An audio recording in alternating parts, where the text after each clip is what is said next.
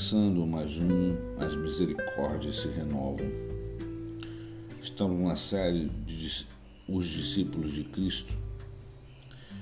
Eu gostaria que os irmãos estivessem em 1 Pedro, capítulo 2, verso 1.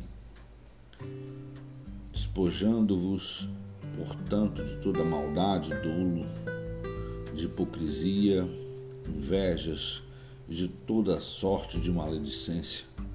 Desejai ardentemente, como crianças recém-nascidas, o genuíno leite espiritual, para que por ele vos seja dado crescimento para a salvação, se é que já tendes a experiência do que o Senhor é bondoso. Queridos, nós precisamos entender que uma das partes mais importantes que o discípulo do Senhor Jesus ele precisa ter é o equilíbrio. O equilíbrio ele é buscado por todas as pessoas, mas é uma coisa diferente de, de a pessoa ela ter ou ser contemplada pelo equilíbrio, porque este equilíbrio ele não vem de nós. Ele ele vem do Espírito Santo através do domínio próprio.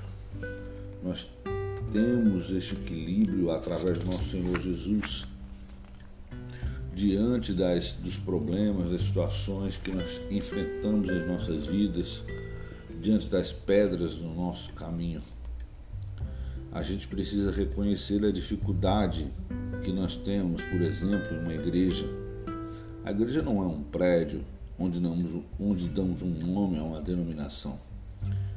A igreja é um organismo vivo onde o Deus vivente e o povo de Deus se reúnem para um culto de adoração. É importante perceber que Deus ele vem não apenas é, dentro do templo para que o seu povo adore em espírito e em verdade, mas ele vem construindo também a sua igreja ao redor do mundo. E é necessário que a sua igreja venha ter equilíbrio. É necessário que a sua igreja venha ter é necessário que a sua igreja venha ter equilíbrio, é necessário que a sua igreja venha ter domínio próprio, é necessário que a sua igreja ela venha ser despojada de todo dolo, maldade, de toda hipocrisia, de toda inveja. Porque o discípulo de Cristo, ele não carrega em si a maldade, o dolo, a hipocrisia ou a inveja ou toda sorte de maledicências que aquela pessoa que aquela pessoa que carrega maldade em sua boca nós, nós temos de desejar ardentemente, assim como as crianças, os bebês, o genuíno leite espiritual que é a palavra de Deus. Apenas através da palavra de Deus nós poderíamos alcançar o equilíbrio necessário para as nossas vidas. Apenas através da palavra de Deus nós poder, poderemos crescer e encontrar o equilíbrio, o equilíbrio não em nós, mas em Cristo porque este equilíbrio é o que nos leva a ter maturidade. Esse equilíbrio é que nos leva a tomar as decisões corretas. Pode ver que nós hoje somos muito ansiosos. Nós normalmente tomamos as nossas decisões precipitadamente. Não temos equilíbrio sobre a nossa língua, não temos equilíbrio sobre o nosso corpo, não dominamos as nossas ações. Existem muitos de nós que são nós vivemos é, aflorados sentimentos por este mundo.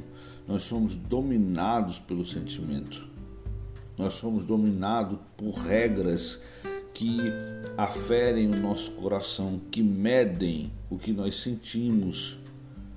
Mas aquele que é discípulo de Cristo, ele não pode ser refém dos seus sentimentos. Ele terá sentimentos, obviamente, ele terá raiva, terá tristeza, terá alegrias, mas ele não será dominado por eles. Pelo contrário, nós, aqueles que são discípulos do Senhor Jesus, eles procuram despojar todo aquele sentimento que não agrada a Deus, todos aqueles sentimentos que o colocam em rota de colisão com a Bíblia. Ele prefere ouvir a palavra de Deus, mesmo que sempre olhando para a Bíblia, nós estejamos sempre errados e a Bíblia sempre certa. Precisamos entender que para encontrar este equilíbrio, nós precisamos ouvir a palavra de Deus, colocá-la em prática em nossas vidas. Precisamos que a palavra de Deus esteja sempre em voga dentro de nós. Nós não podemos nos entregar aos nossos, aos nossos sentimentos, nós não podemos nos entregar àquilo que pensamos, àquilo que sentimos. Nós precisamos entregar as nossas vidas, nós precisamos entregar o nosso coração, a nossa alma, nós precisamos entregar o que nós somos, a palavra de Deus. Nos submetermos não ao nosso sentimento, mas submetermos ao que está escrito em Sua palavra. Este é, é, uma das mais, é um dos mais importantes pilares, é uma das mais importantes características de um cristão. Buscar o equilíbrio, buscar estar sempre no limiar entre agradar a si próprio a tomar a decisão que acha ele conveniente ou certa, ou tomar a decisão aquela que Deus que se agrada, aquela que Deus vê que é a correta através de Sua palavra.